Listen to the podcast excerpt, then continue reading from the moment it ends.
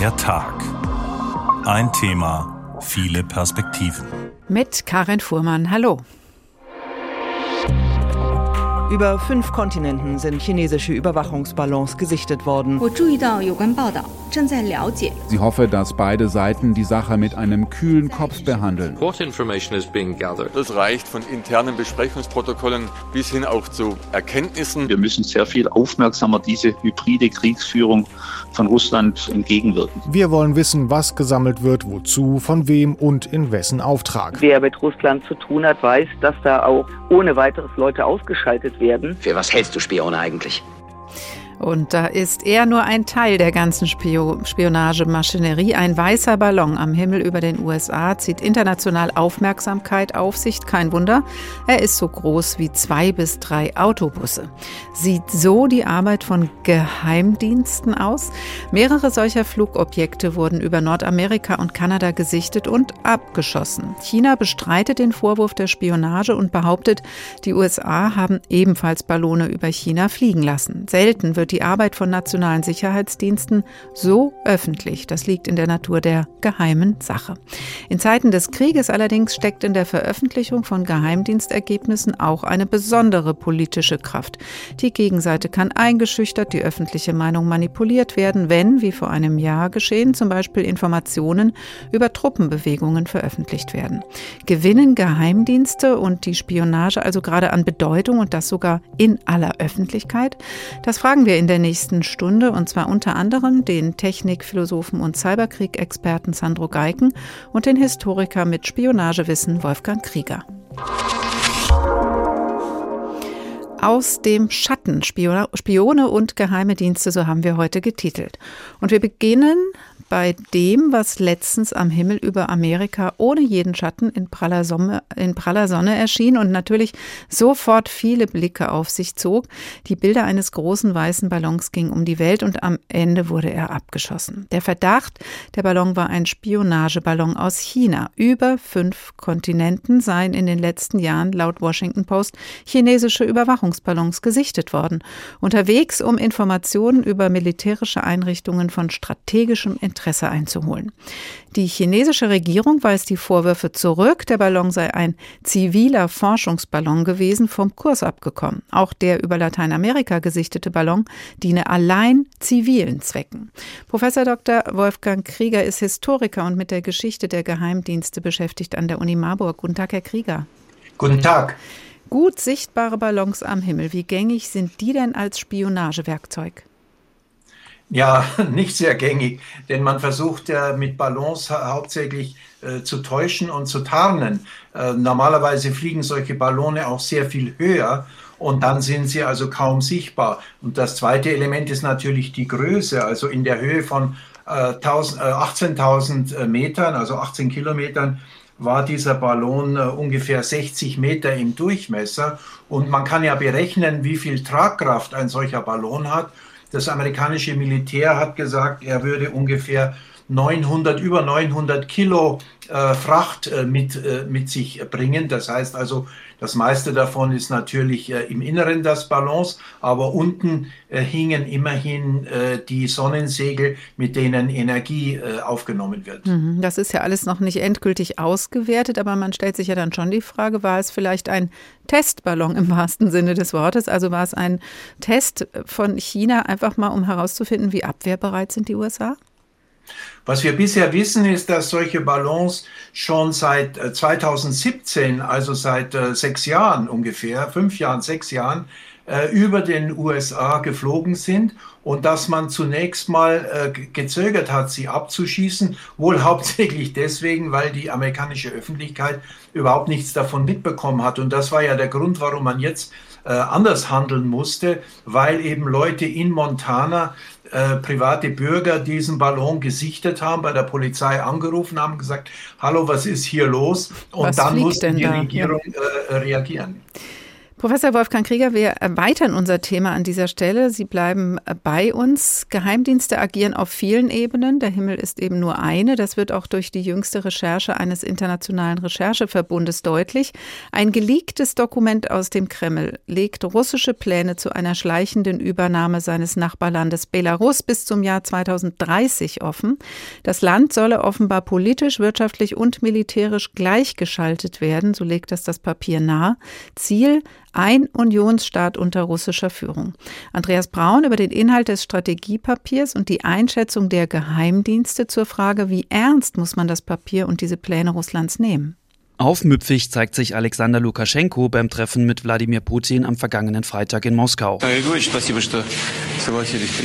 Als Putin ihm für den Besuch dankt, sagt der belarussische Machthaber, als hätte ich nicht zustimmen können. Zwar leistet sich Lukaschenko rhetorische Spielchen, doch die machen deutlich, dass seine Abhängigkeit von Russland so stark ist wie nie zuvor. Entsprechend agiert der Kreml. Der belarussische Politikwissenschaftler Valeri Karbalevich Russlands Ziel ist es, Belarus in eine Marionette zu verwandeln, um es so eng an sich zu binden, sodass Belarus unter jeder Regierung oder jedem Präsidenten, selbst nach Lukaschenkos Abgang, in der Sphäre der geopolitischen Kontrolle Russlands bleiben würde.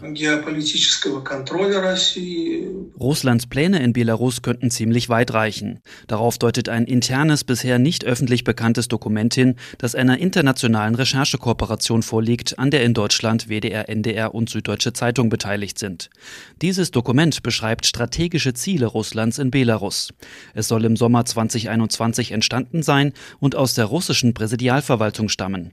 Quellen in westlichen Geheimdiensten schätzen das Dokument als authentisch und plausibel ein. Es geht um eine tiefe Integration, eine Vereinigung beider Länder. Pläne dafür gibt es seit langem. Aus Belarus und Russland soll ein sogenannter Unionsstaat werden. Doch das Dokument verdeutlicht, wie Russland diesen Unionsstaat offenbar versteht. Auf 17 Seiten ist ein Plan skizziert, der sich so liest wie eine schleichende Übernahme von Belarus. Mit politischen, wirtschaftlichen und militärischen Mitteln, aber auch durch Unterwanderung der Gesellschaft. So soll für eine prorussische Stimmung in den Eliten und in der Bevölkerung gesorgt werden. Eine bereits begonnene Verfassungsreform soll im Interesse Russlands fortgesetzt werden. Die russische Sprache soll den Amtsgebrauch dominieren. Und Russland will demnach seine militärische Präsenz in Belarus ausbauen. Dr. Nadja Douglas, Forscherin am Zentrum für Osteuropa und internationale Studien. Es ist klar, dass wenn Russland anstrebt, also Schritt für Schritt Belarus seiner Souveränität zu berauben, dann wird es das beginnen in dem militärischen Bereich. Durch den Ukraine-Krieg befördert ist das zumindest derzeit schon Realität. Inzwischen befinden sich russische Soldaten auf belarussischem Boden. Militärgerät und Kampfjets hat Russland nach Belarus gebracht. Das hatte Lukaschenko bisher stets vermieden. Doch der Krieg gegen die Ukraine hat die Machtverhältnisse auch in der russisch-belarussischen Beziehung verschoben. Nun hänge auch das Schicksal von Belarus davon ab, wie der Krieg gegen die Ukraine ausgeht, sagt Nadja Douglas. Doch wie Russland auch vorgehen würde? Ich glaube, trotz alledem würde Belarus formal als unabhängiger Staat äh, weiter existieren. Laut dem Dokument hat Russland offenbar bis 2030 vor, eine gemeinsame Währung einzuführen, belarussische Exporte in russische Häfen umzulenken, die Medien zu kontrollieren und Filialen russischer Universitäten in Belarus zu eröffnen. Nach einem vereinfachten Verfahren sollen Belarussen russische Pässe erhalten, ein Szenario, das auch aus der Ostukraine bekannt ist. Der Kreml hat sich zu dem Dokument auf Anfrage nicht geäußert. Aus den westlichen Geheimdiensten heißt es, die Strategie, wie im Papier beschrieben, müsse man als Teil eines größeren Plans sehen, nämlich ein Großrussland herzustellen. Ein geleaktes Strategiepapier aus dem Kreml lässt fürchten, dass Russland eine schleichende Übernahme des Nachbarstaates Belarus plant. Da stecken viele Tätigkeitsfelder für Geheimdienste drin, fast schon eine Arbeitsgrundlage für den russischen Geheimdienst für die nächsten Jahre. Hätte er nicht auch noch anderes zu tun? Noch zugeschaltet ist Professor Wolfgang Krieger, Historiker an der Uni Marburg. So ein Plan, Herr Krieger, zur schleichenden Übernahme von Belarus klingt schon nach Geheimdienstsache. Wir haben gehört, die Einschätzung der westlichen öffentlichen Dienste lautet, da läuft russische Vorbereitungsarbeit in Belarus, Steigerung des russischen politischen, wirtschaftlichen Einflusses, aber auch Unterwanderung der Gesellschaft, das heißt Manipulation der Presse. Ist das auch ureigenes Geheimdienstgeschäft? Ja, im Prinzip schon. Aber die Vorgabe dafür muss natürlich äh, von der Politik kommen. Und in diesem äh, Fall äh, scheint das so zu sein, dass die Vorgabe eben aus dem Büro äh, von, von Putin kommt. Die, äh, einige Teile der Durchführung werden dann möglicherweise geheimdienstliche Aufgaben sein, also Manipulation der Presse, der zivilgesellschaftlichen äh, Organisationen, äh, von Militär und Polizei äh, in äh, Belarus und so weiter und so weiter. Das wären äh, geheimdienstliche Aufgaben, aber immer eben unter politischer Anleitung. Denn Geheimdienste sind keine selbstständigen Akteure, sondern sie sind Dienstleister, die, Zuarbeiter für die politische Führung. Und das ist auch historisch nachzuvollziehen. Das ist historisch nachzuvollziehen praktisch überall, ob in Demokratien oder in Diktaturen. Es gibt natürlich einige ähm, Ausreißer, wo es passieren kann. Äh, zum Beispiel ähm, äh, im Sommer 1991, als äh, der Geheimdienst, äh, russische Geheimdienst versuchte, einen Putsch zu inszenieren ähm, um die alte Sowjetunion wieder zurückzubringen. Ähm, aber das sind Ausreißer. Der Normalfall ist, dass die politische äh, Autorität äh, über die Geheimdienste wacht. Mhm. Kann auch die Tatsache, dass so ein Dokument geleakt wird, schon wieder ein bewusster Akt eines Geheimdienstes sein, beziehungsweise dann des politischen Auftraggebers, wie Sie es gerade skizziert haben, weil Informationen können ja auch Waffen sein. Ja, es kann beides sein. Es kann natürlich eine, eine, eine, eine Warnung sein, eine bewusste, gezielte Warnung ähm, aus dem Kreml, zu sagen, holla Leute, äh, da kommt noch mehr. Es kann aber auch sein, dass es im Kreml irgendwelche gegenläufigen Strömungen gibt, äh, die das an den Westen geben, um, um Rabatt zu machen. Also es ist es ist hier äh, beides möglich. Ich meine, das Konzept an sich äh, ist ja nicht wirklich neu. Putin hat ja immer gesagt, er will äh, das, das, traditionelle Russland äh, wiederherstellen. Dazu gehört natürlich vor allem die Ukraine, aber eben auch Belarus. Nun weiß man nicht, äh, was das traditionelle Russland ist. Denn früher haben ja auch Finnland und äh, Polen dazu gehört. Äh, da, das weiß man nicht, äh, was sich Putin nun vorstellt. Na, auf jeden Fall größer. Das ist wohl Putins Plan. Aber auf der anderen Seite, auf der des westlichen Geheimdienstes, ist ja auch davon die Rede, dass das Papier und die Pläne als glaubwürdig einzuschätzen sind. Das heißt, auch da ist eine ähm, ursprüngliche Geheimdienstaufgabe zu sehen, das, was an Informationen auf den Markt kommt, einzuschätzen. Das heißt, man braucht da immer ein breites Kontextwissen bei den Leuten, oder? Das ist auf jeden Fall so, denn geheimdienstliches Wissen, also wenn man wirklich eine Geheiminformation irgendwo äh, beschaffen kann, macht ja nur Sinn, wenn man sie in den Kontext einordnen kann, wenn man sie interpretieren, äh, wenn man sie verifizieren oder falsifizieren kann. Sonst ist das ja nur Hörensagen äh, ohne irgendeine Bedeutung. Und wenn dann zum Beispiel auf der amerikanischen Seite von chinesischen Plänen gesprochen wird, den Russen Waffen zu liefern, können wir uns da eigentlich sicher sein, dass es diese Pläne gibt oder sind auch da wir wieder im kritischen Denken gefordert? Also ich bin mir ziemlich sicher, dass in der chinesischen Führung, wahrscheinlich auch beim chinesischen Militär, solche Pläne existieren. Für den Fall, dass eben die politische Führung das anordnet, äh, bereitet sich sozusagen der Militärapparat ähm, darauf vor. Aber diese Information, die ja von amerikanischen Diplomaten äh, in, in die Öffentlichkeit getragen wurde am letzten äh, Wochenende, äh, ist natürlich interessant, denn sie kann eigentlich nur von einer menschlichen Quelle kommen oder von Abhöroperationen im, äh, in der Zentrale der chinesischen, äh, äh Herr, äh, des chinesischen Machtapparates. Äh, denn ähm, mit, mit Satelliten und so kann man ja Ideen äh, bekanntlich nicht beobachten. Und da ist interessant, dass wir dann so oft auch von amerikanischen Diensten Informationen bekommen.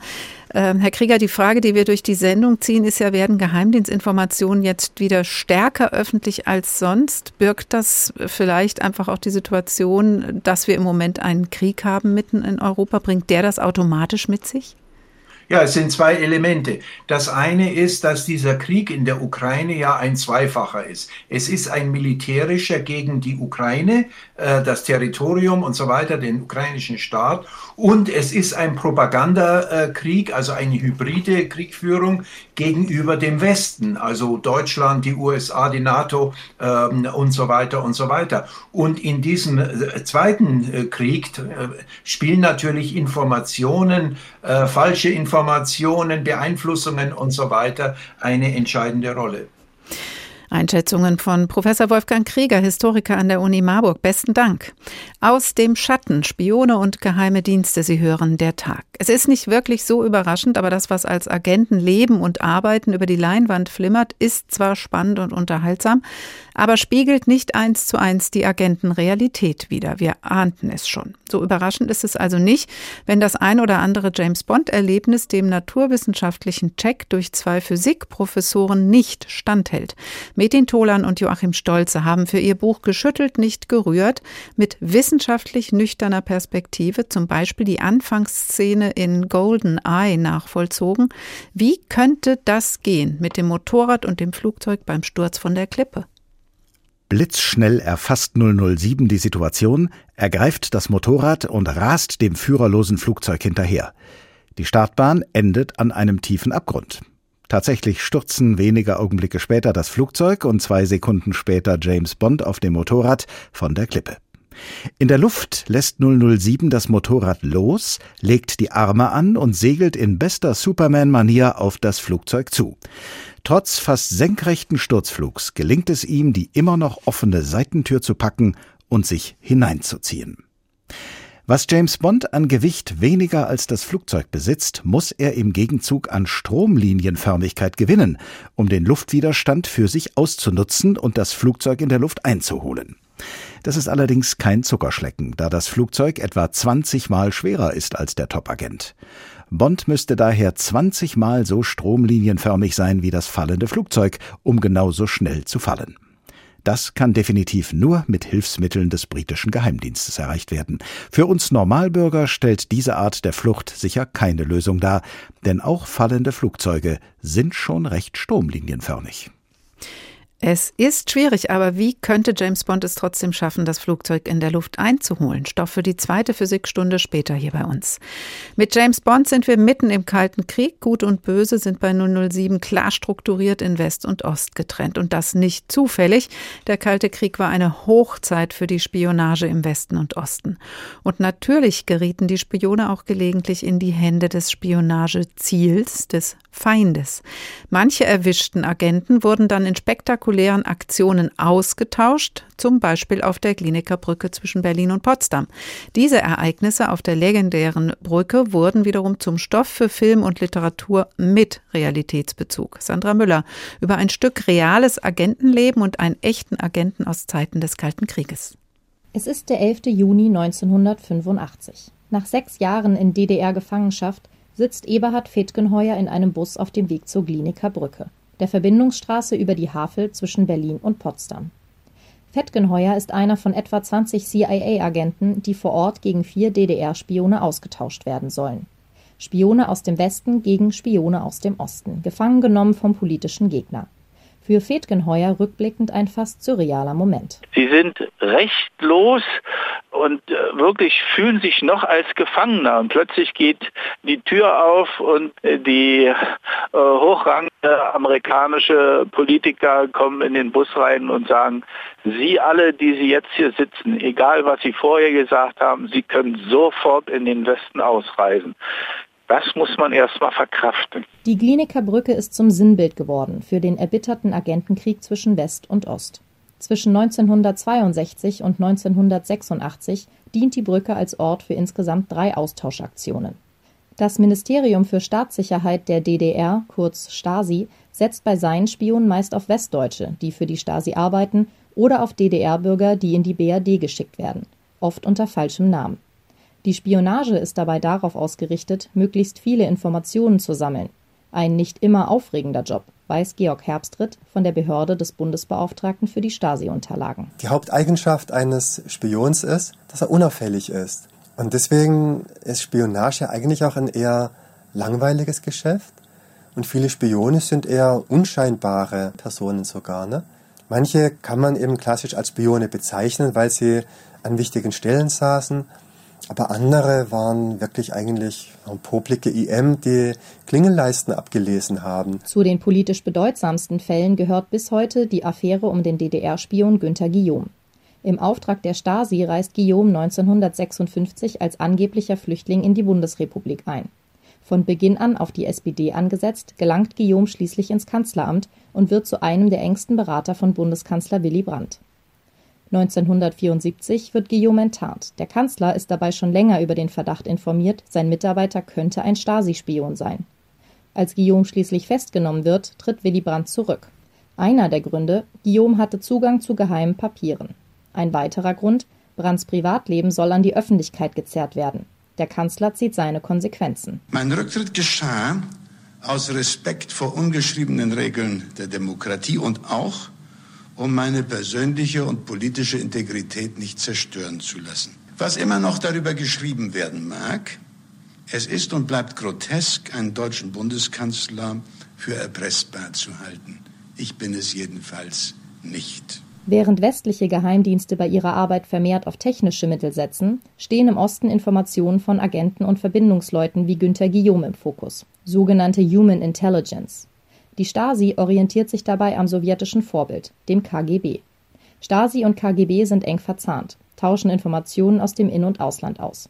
Ein Grundpfeiler der repressiven Überwachungssysteme in der Sowjetunion und in der DDR. Wer sich nicht an die Ideologie der politischen Führung hält, wird bespitzelt und kontrolliert.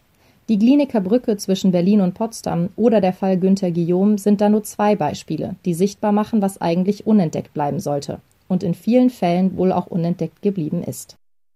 Sandra Müller über Spionage und Agenten im Kalten Krieg. Eigentlich soll Spionage, sollen Spione und Spioninnen unentdeckt bleiben. Das klappt aber nicht immer, nicht im Kalten Krieg und auch nicht heute. Und dann wird es für uns interessant.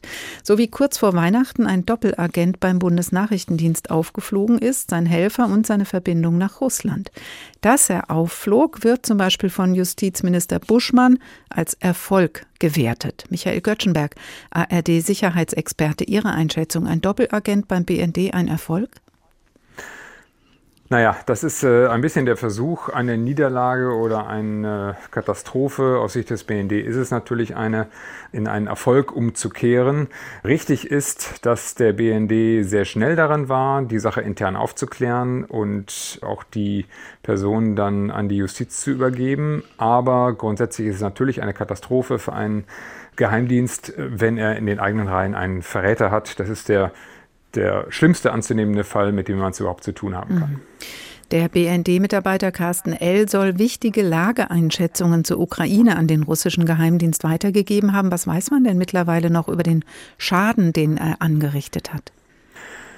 Ja, das ist äh, noch Gegenstand der Ermittlungen, ähm, vor allem deshalb, weil wir mittlerweile erfahren haben, dass Carsten L. für das, was er an die Russen übergeben haben soll, offenbar mehrere hunderttausend Euro bekommen hat. Und wenn es hier nur darum ging, Lageeinschätzungen mit Blick auf äh, den Krieg zwischen Russland und der Ukraine zu übermitteln, dann wäre das sehr fürstlich bezahlt gewesen.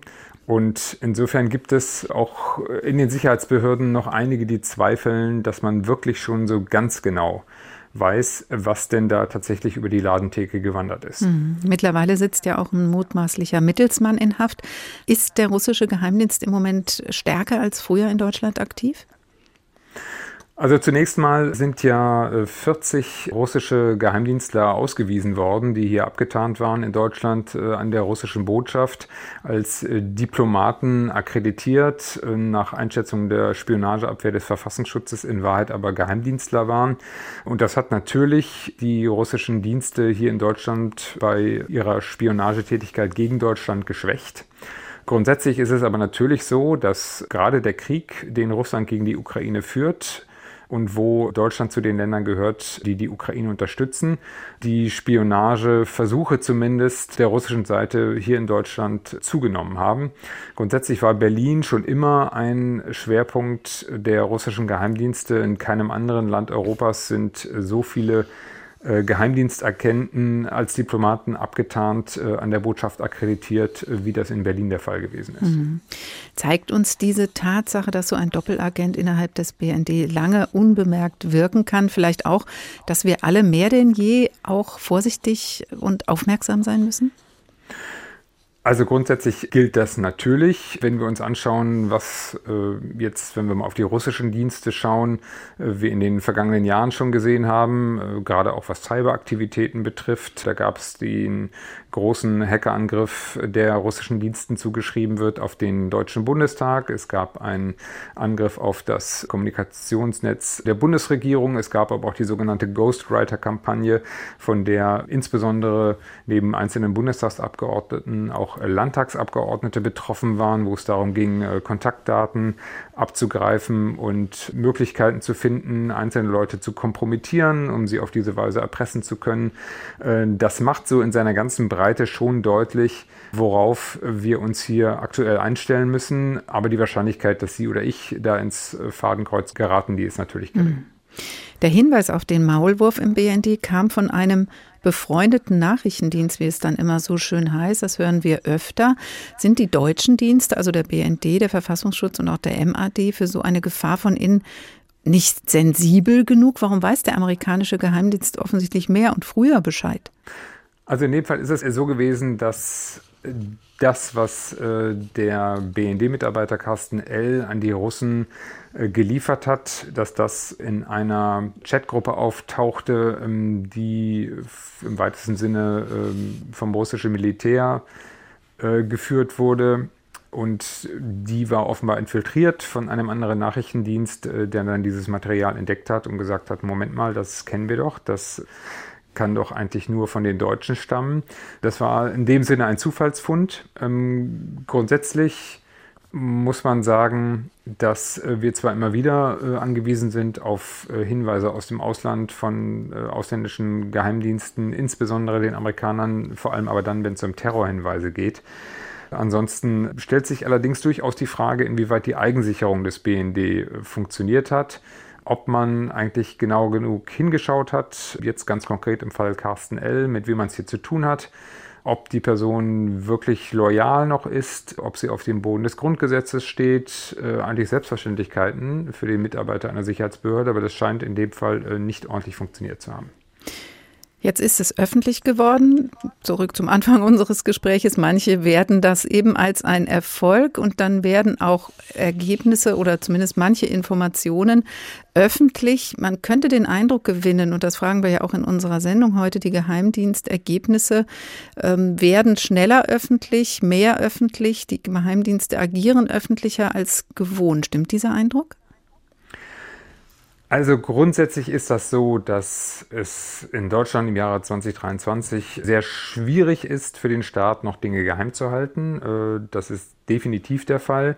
Wir haben es mit Blick auf die Geheimdienste ohnehin mit einem Zeitalter zu tun, wo ähm, das Prinzip äh, Hack and Leak, also hacken und äh, verbreiten, gilt, wir es mit Whistleblowern zu tun haben. Äh, ich erinnere an Edward Snowden, äh, die mit Dingen an die Öffentlichkeit gehen. Also generell ist es so, dass geheime Dinge aus der Welt der Geheimdienste heutzutage schneller und häufiger öffentlich werden, als das in der Vergangenheit der Fall gewesen ist. Das ist sicherlich richtig. Danke für diese Einschätzung. Michael Göttschenberg, ARD-Sicherheitsexperte.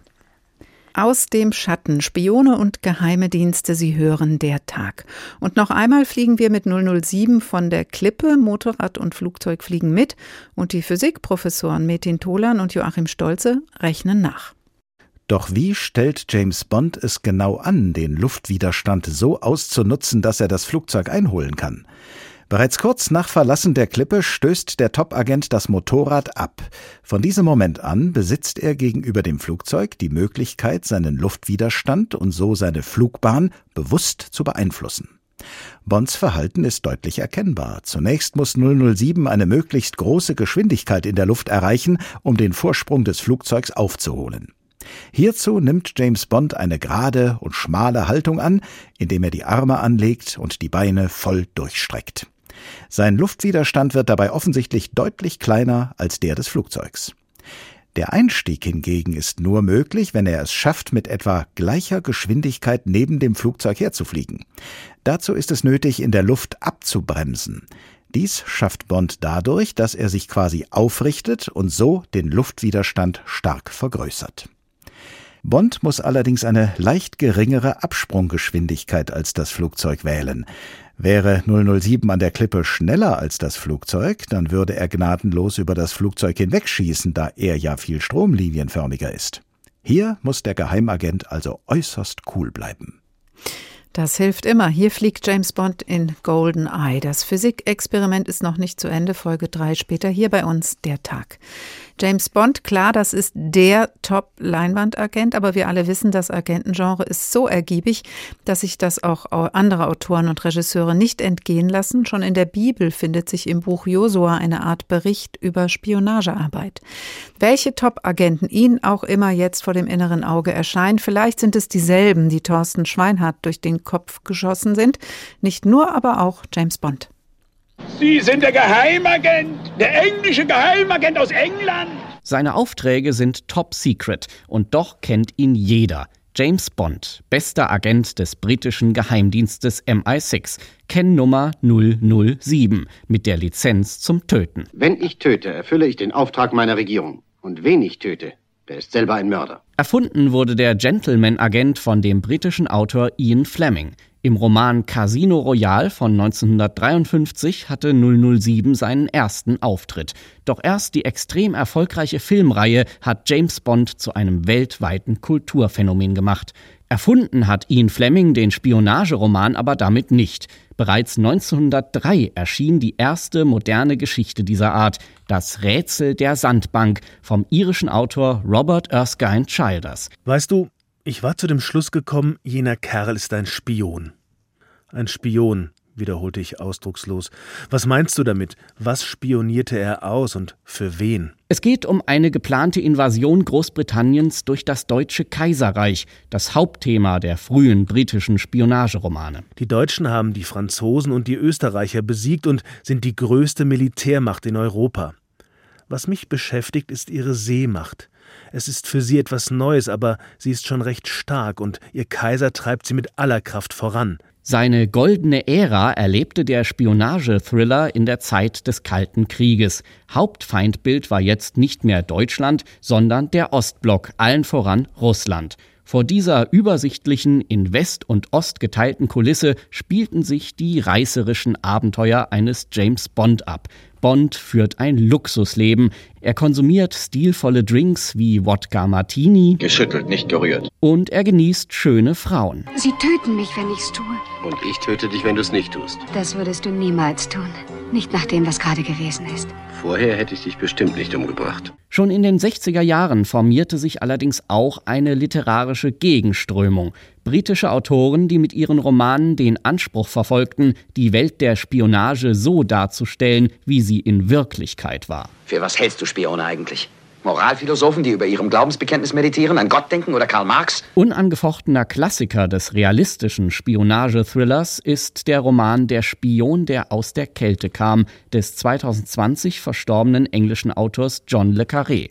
Le Carré hatte selbst schon für britische Geheimdienste gearbeitet und wusste, wovon er schrieb. Wir müssen leider gelegentlich sehr schlimme Dinge tun, unmoralische Dinge. Aber die werden uns vom Osten vorgeschrieben. Und so tun wir manchmal Böses, damit die Menschen hier ruhig schlafen können. 1965 wurde der Roman mit Richard Burton verfilmt. Keine Gentlemen, die sich ritterlich für das Gute einsetzen, stattdessen an jeder Ecke Maulwürfe, falsche Freunde und Doppelagenten. Kriminelle Narren und Verräter. Alles, was man erpressen und kaufen kann. Verrückte Idealisten wie mich und infantile Männer, die ihr Leben lang Räuber und Gendarm spielen. Mit dem Ende des Kalten Krieges erlebte der Spionageroman eine Krise. Die Zweiteilung der Welt brach zusammen, neue Feindbilder etablierten sich. Statt russische Verschwörer jagten die Spione nun internationale Terroristen vom Format eines Osama bin Laden, und der Nahe Osten wurde als Schauplatz zunehmend wichtiger. Das jüngste Schlachtfeld der Spione, das Internet. Künstliche Intelligenzen, die global alles ausspähen und zwar mit einer Effektivität, wie es ein 007 nie fertiggebracht hätte, der schlürft inzwischen schon im nächsten Blockbuster wie gewohnt seinen Martini. Thorsten Schweinhardt und seine Lieblingsspione. Florian Schimikowski ist Historiker im Deutschen Spionagemuseum in Berlin. Hallo, Herr Schimikowski. Guten Abend. Welche fiktiven Agenten feiern Sie denn besonders? Ja, grundsätzlich geht es uns weniger eigentlich um die wirklichen fiktiven Personen, sondern um die vielfältigen Verbindungen zwischen Fiktion und Realität. Das macht für uns eigentlich die Spionage-Thriller spannend. Das ist bei James Bond zum Beispiel doppelt gegeben. Einerseits, ähm, das haben wir gerade auch schon gehört, kreierte Ian Fleming seinen Superagenten auf der Basis seiner eigenen realen Geheimdiensterfahrung. Er hat für den britischen Geheimdienst im Zweiten Weltkrieg gearbeitet und einiger realer Spionagepersönlichkeiten. Also hier beeinflusste die, die Realität, die Fiktion. Und dass das Ganze dann verfilmt wurde, sorgte die unglaubliche Kreativität der Drehbuchschreiber dafür, ähm, dass die Spionagetechnik immer ausgefallener wurde und dann die Geheimdienste, amerikanische und sowjetische, beeinflusste. Da sind mehrere Geschichten bekannt, wo die versucht haben, Ideen aufzugreifen, zum Beispiel GPS, wenn einen Schuh absetzen.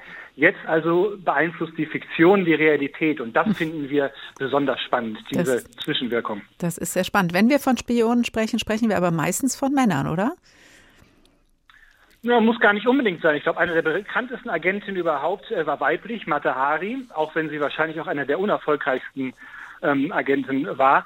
Ähm, tatsächlich war es so, dass Frauen schon immer Potenzial zum Spionieren hatten und auch eingesetzt wurden. Da täuschen uns die Filme letztendlich äh, ein bisschen. Das heißt, wir wissen zum Beispiel von Spionageringen schon selbst im Mittelalter, wo die Bauersfrauen unauffällig die Geheiminformationen in einem Korb mit Früchten oder Eiern transportieren konnten während natürlich die Herren der Schöpfung am Stadttor kontrolliert wurden.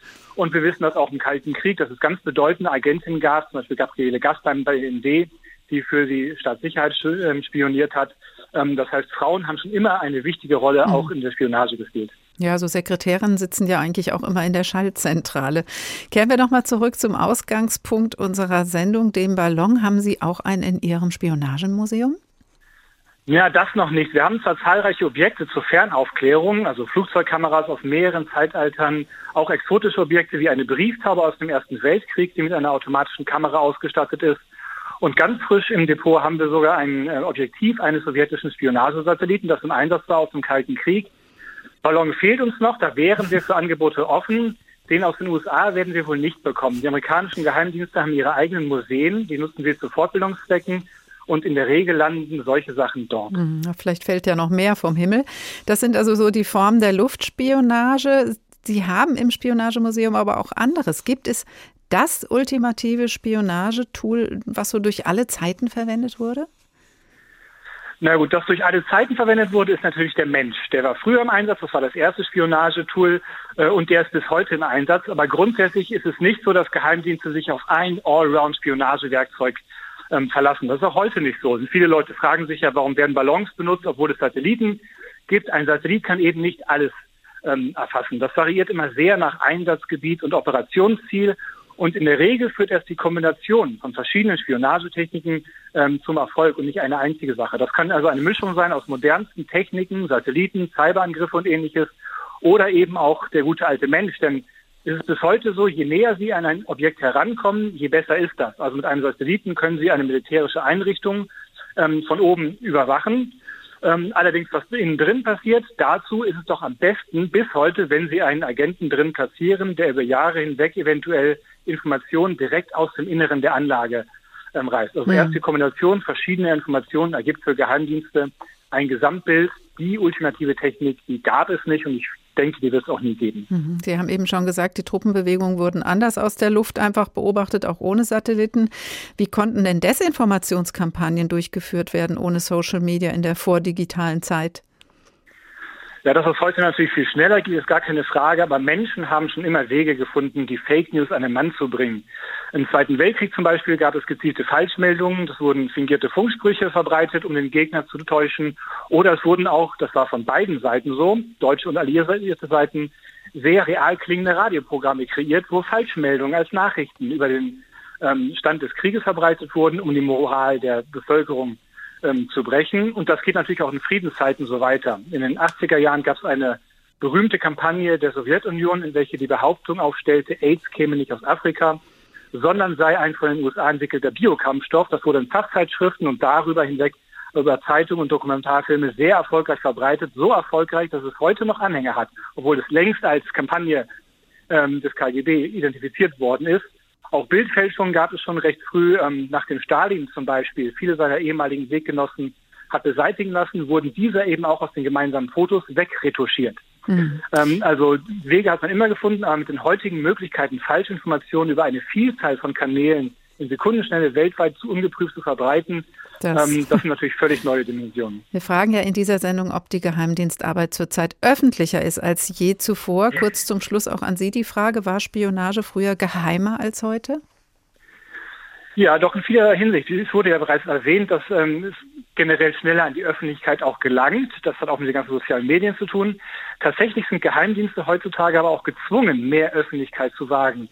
Ähm, bis in die 1990er Jahre hinein eigentlich waren zum Beispiel die Hauptsitze der Dienste, äh, die Zentralen, oft noch nicht richtig öffentlich. Der Dienst in Pullach, dort, dort war eine, also der, wo der BND saß, Dort war die Aufschrift Bundesnachrichtendienst erst in den 1990er Jahren angebracht worden. Davor stand dort sehr ähm, fast geheim Behördenunterkunft und nicht mehr. Und auch die wahre Zentrale des MI6 durfte bis zu dieser Zeit in Filmen nicht gezeigt werden. Mhm. Und genauso ist es ähm, mit der ganzen Ausschreibungstechnik. Also früher gab es eigentlich kaum Stellenausschreibungen, sondern die Leute wurden von den Universitäten weg rekrutiert.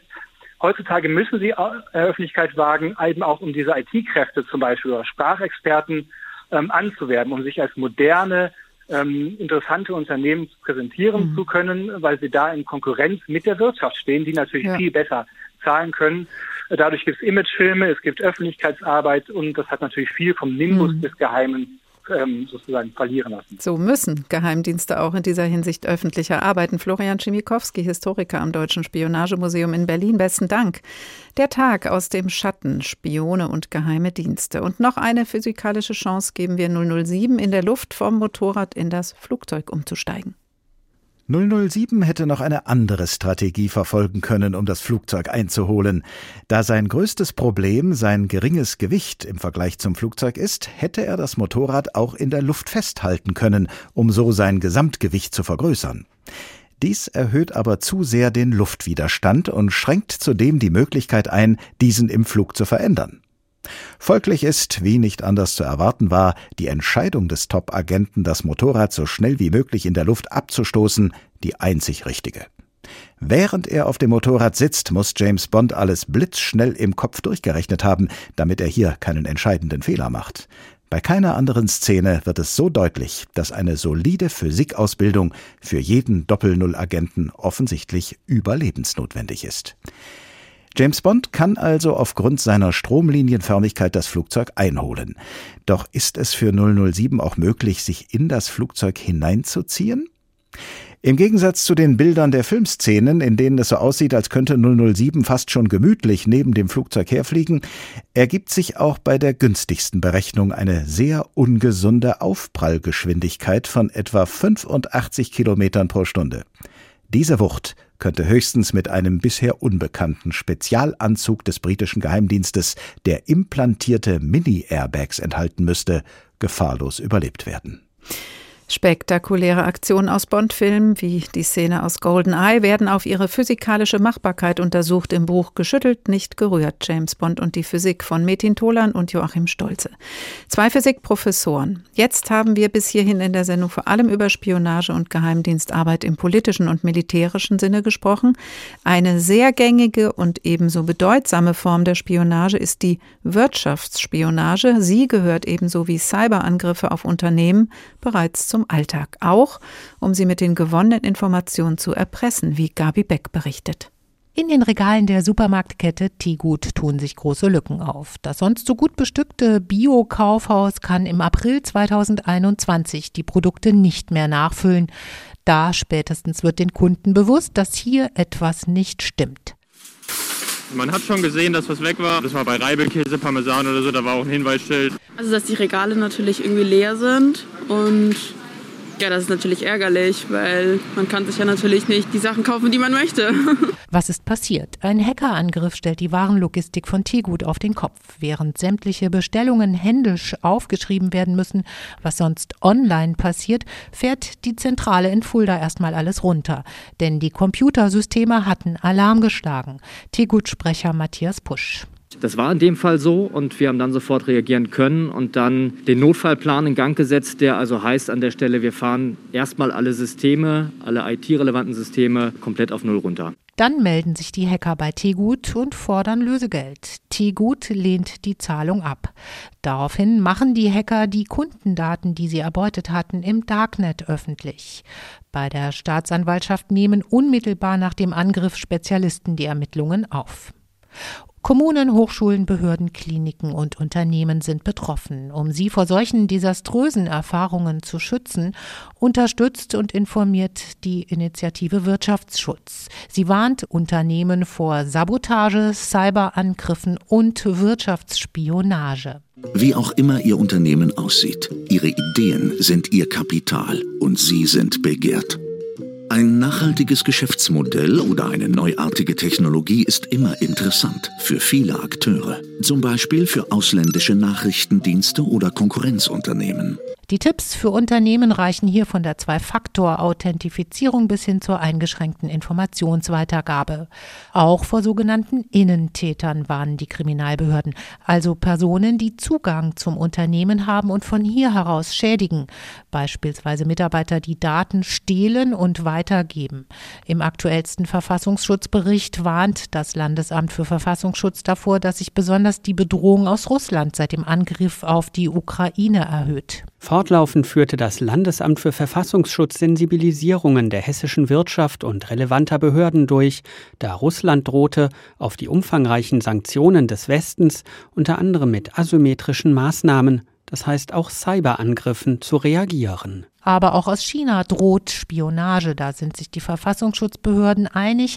Chinas Strategie sei langfristig angelegt, so der Verfassungsschutzpräsident Thomas Haldenwang erst kürzlich. Die politische Führung setze ihre wirtschaftliche Macht, die sich auch aus intensiven Beziehungen zur deutschen und europäischen Wirtschaft ergibt, bereits zur Umsetzung politischer Ziele ein, sagt Haldenwang.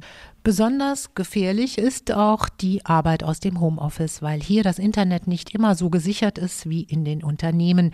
Deshalb ist es extrem wichtig, so die Behörden, dass IT-Infrastrukturen im Unternehmen und bei der Arbeit zu Hause funktionieren und vor Cyberangriffen schützen. Gabi Beck über Wirtschaftsspionage, Datenklau und Erpressungsversuche. Der Herr im grauen Mantel mit ins Gesicht gezogenem Schlapphut hat ausgedient und James Bond gleich mit. Dr. Sandro Geiken ist Technikphilosoph, Cyberkrieg-Experte und Gründer des Digital Society Institute an der European School of Management and Technology in Berlin. Hallo, Herr Geiken. Hallo. Wie sehen denn der Spion und seine Werkzeuge heute aus? Alles digital? Äh, nein, das ist noch lange nicht alles digital. Es ist tatsächlich immer noch sehr, sehr vielfältig. Sehr viele Nachrichtendienste bauen noch sehr intensiv auf die sogenannte Human Intelligence, also auf äh, Menschen. Militärische Nachrichtendienste nach wie vor auch viel auf die Signals Intelligence mit Satelliten und komplizierten Aufklärungswerkzeugen. Aber natürlich hat die digitale Aufklärung, das sich reinhacken in fremde Computer jetzt auch äh, sehr stark an Popularität gewonnen. Da findet man einfach sehr viele authentische Informationen und man kommt an sehr viele Dinge dran. Hm, und so eine digitale Spähtechnik hing sicher auch an diesem Spionageballon. Hat Sie die Nachricht von diesem Ballon über den USA verwundert? Ähm, wir haben uns ein kleines bisschen gewundert, weil man eigentlich die meisten Informationen auch mit guten Satelliten äh, bekommen kann, die man mit solchen Ballons bekommt. Der Ballon hat den Vorteil, dass man ein bisschen niedriger gehen kann und dann eventuell besser in bestimmte Funkreichweiten kommt, etwa Mobilfunkmasten, äh, wo man dann andere Dinge auslesen kann, eventuell auch was platzieren kann. Es kann sein, dass das so ein bisschen mehr die Stoßrichtung dieses Ballons war, aber man kann eigentlich fast alles auch aus dem Weltall machen oder indem man einfach mal mit einem Fahrzeug vorbeifährt. Mhm. Also das banale Gucken ist das eine, ausspähen geht dann schon einen Schritt weiter. Was meinen Sie mit was platzieren kann? Na, was man äh, zum Beispiel auch machen kann, ist, dass man bei Mobilfunkmasten äh, Hackerangriffe platzieren kann, indem man einfach vorbeifährt. Die muss man dann ganz besonders präparieren äh, auf äh, eine Art und Weise, dass die Masten das quasi abfragen als so eine Art Software-Update. Und äh, dann kann man da sogenannte Implants da lassen, also äh, Implantate, die dann potenziell mithören können, auswerten können oder weitere Zugänge reinbauen können. Und kann ich dann auf diesem Weg auch irgendwie Schadsoftware unterbringen, die zum Beispiel technische Anlagen lahmlegt? Ja, das kann man machen. Das kann man entweder ganz normal übers Internet machen oder wenn man die Anlage nicht am Internet hat, dann fährt man halt vorbei und guckt mal, ob man irgendwie physisch drankommt oder über ein äh, WLAN, das ein bisschen noch ins Nachbargebäude funkt oder sowas. Also muss ich aber nicht im Ballon sein, sondern das kann man auch so beim Vorbeifahren. So hört sich das jetzt bei Ihnen an. Genau, ja, kann man auch so im Vorbeifahren. Aber das hat natürlich, wenn man vorbeifährt, äh, als chinesischer Spion zum Beispiel, hat das natürlich das Risiko, dass man als chinesischer Spion in den USA ist, physisch und dann eventuell verhaftet werden kann. Mhm. Das ist mhm. natürlich nicht so schön. Gleichzeitig läuft ein Propagandakrieg mit Desinformationskampagnen über die Medien und die sozialen Netzwerke, natürlich jetzt in Kriegszeiten besonders. Sie haben eben schon gesagt, Human Intelligence ist immer noch wichtig, haben wir auch in der Sendung noch an anderer Stelle gehört. Der Mensch zählt noch was. Aber ist dieser Mensch, dieser Agent von heute dann vor allem Programmierer? Ähm, ja, in vielen Fällen ist das so. Entschuldigung, also man hat tatsächlich sehr viel äh, auf Software jetzt gebaut. Man sieht das auch an den Ausgaben der Nachrichtendienste für diese Variante der technischen Aufklärung, wobei die halt natürlich auch sehr teuer ist. Aber die großen äh, Nachrichtendienste geben schon sehr viel mehr Geld aus, inzwischen teilweise äh, für diese technische Aufklärung. Und auch gerade in dem Bereich Desinformation für Deepfakes, also wirklich professionell gefälschte Videos zum Beispiel. Es geht ja nicht mehr nur um Fotos oder um Audio, sondern wirklich auch um Videos, die auch eine gute, starke Rolle spielen können in, ja, nicht nur Spionage, sondern auch bei Desinformationskampagnen? Hm. Ähm, ja, das, das muss man sehen. Also das ist nicht so richtig nutzbar für Spionage in vielen Fällen. Man kann natürlich versuchen, damit Personen zu imitieren, um ein Vertrauensverhältnis herzustellen, um dann Informationen rauszukriegen.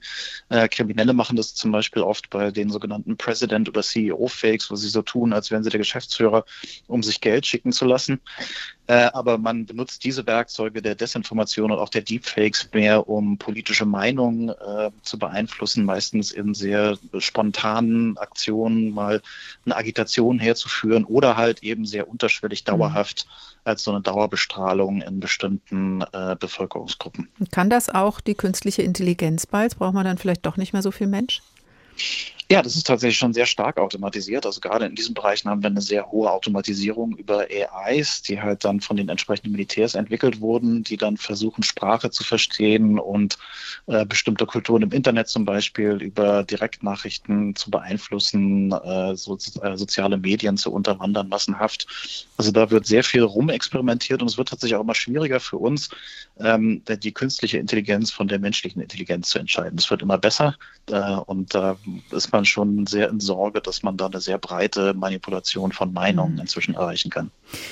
Wir haben ja durch die Sendung immer wieder gefragt, ist die Geheimdienstarbeit so öffentlich wie sonst nie? Und wir hören, ja, es ist so. Ist das auch ein bisschen gut, ähm, Herr Geigen, wenn, denn wir werden sensibilisiert für den richtigen und auch vielleicht einen besonders kritischen Umgang mit Informationen, wenn wir da so viel drüber reden jetzt?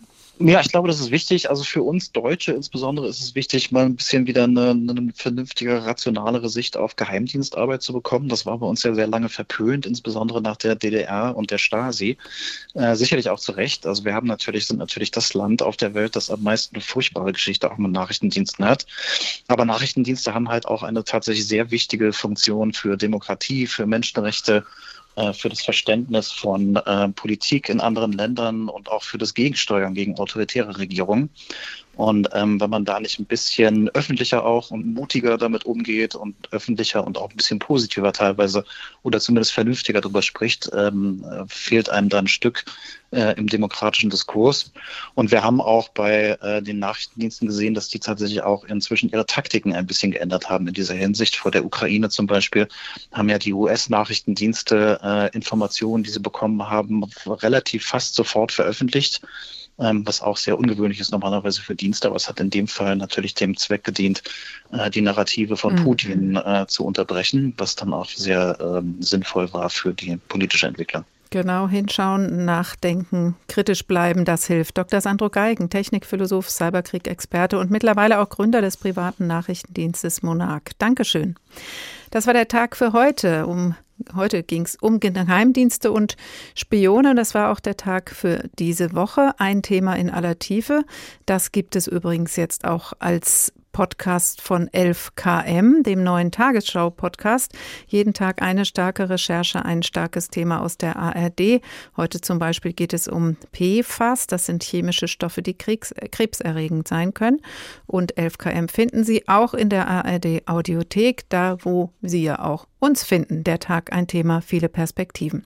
Das Tagteam dieser Woche verabschiedet sich. Stefan Büchler, Ricardo Mastrocola, Juliane Ort. Ich heiße Karin Fuhrmann und wünsche Ihnen noch einen schönen Tag.